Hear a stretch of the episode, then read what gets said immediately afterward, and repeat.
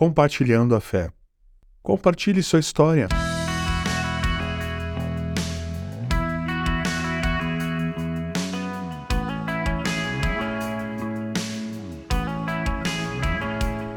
Uma das maneiras mais atraentes de compartilhar nossa fé em Jesus é compartilhar o nosso testemunho ou a nossa história. A palavra testemunho simplesmente significa que estamos compartilhando algo que experimentamos em primeira mão. Estamos dando provas de que um evento ocorreu em nossas vidas. Compartilhar nossa história é tão poderoso porque não há o que se discutir. E não é só isso, mas há uma grande chance de que eles consigam ver a transformação que ocorreu dentro de você. No Evangelho de João, capítulo 9, o texto começa com Jesus e seus discípulos cruzando com um homem cego. Os discípulos queriam saber se esse homem havia pecado para causar sua cegueira ou não. Jesus assegurou a eles que a razão para ele ser cego era para que a obra de Deus se manifestasse na vida dele. Isso você pode ver lá no Evangelho de João, capítulo 9, verso 3.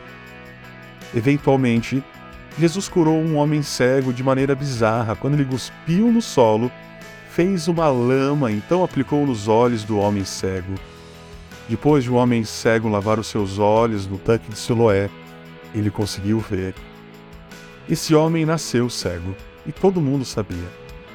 Você pode imaginar as perguntas feitas e os olhares inspirados que ele recebeu quando começou a interagir com as pessoas ao seu redor. Era algo tão grande que aquele homem cego que agora havia foi levado aos fariseus. Primeiramente, eles estavam chateados porque Jesus curou no sábado. E eventualmente eles começaram a fazer mais perguntas e até duvidaram que o homem havia sido cego. Mas uma visita à casa dos pais daquele homem provou que suas dúvidas estavam erradas.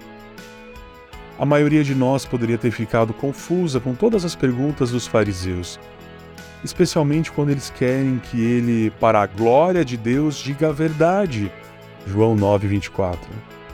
Você consegue quase ouvir a frustração da voz do homem quando ele finalmente responde: Não sei se ele é pecador, respondeu o homem.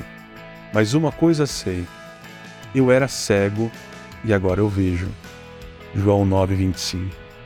Então, qual é a sua história? O que Deus fez em seu coração? Como ele mudou sua vida? Há tantas pessoas que precisam ouvir o que ele fez em você.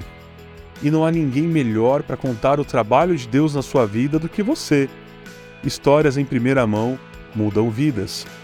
Passe um tempo pensando sobre como Deus trabalhou na sua vida.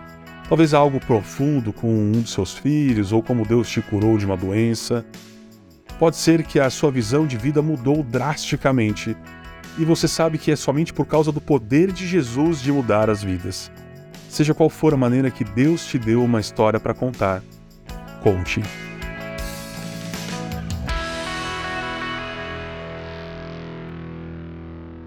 Você ouviu o podcast da Igreja Evangélica Livre em Valinhos. Todos os dias, uma mensagem para abençoar a sua vida.